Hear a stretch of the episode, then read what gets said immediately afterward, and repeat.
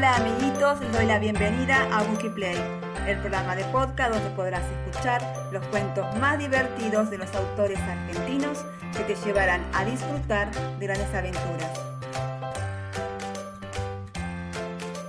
El cuento de hoy se llama El espejo distraído y es de la autora argentina Elsa Bornerman.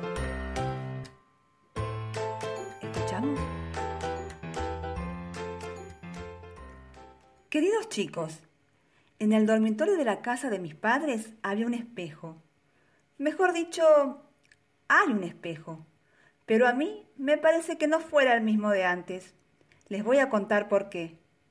Cuando yo era chica y sabía hacer cosas importantes, tales como gastar enteritas las siestas del verano corriendo tras las mariposas o dibujando con tiza en las paredes, ese espejo jugaba conmigo Sí, como lo oyen, jugaba conmigo.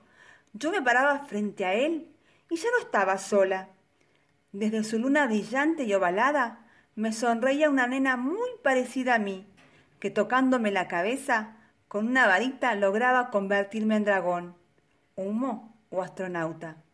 Algunas veces, como era un espejo bastante distraído, me reflejaba de manera muy cómica, sin mi flequillo, por ejemplo, o con un moño de más. Pero yo crecí, me vine grande y mi espejo también. Por eso, aunque a veces, cuando nadie nos mira, lo visito y le hablo.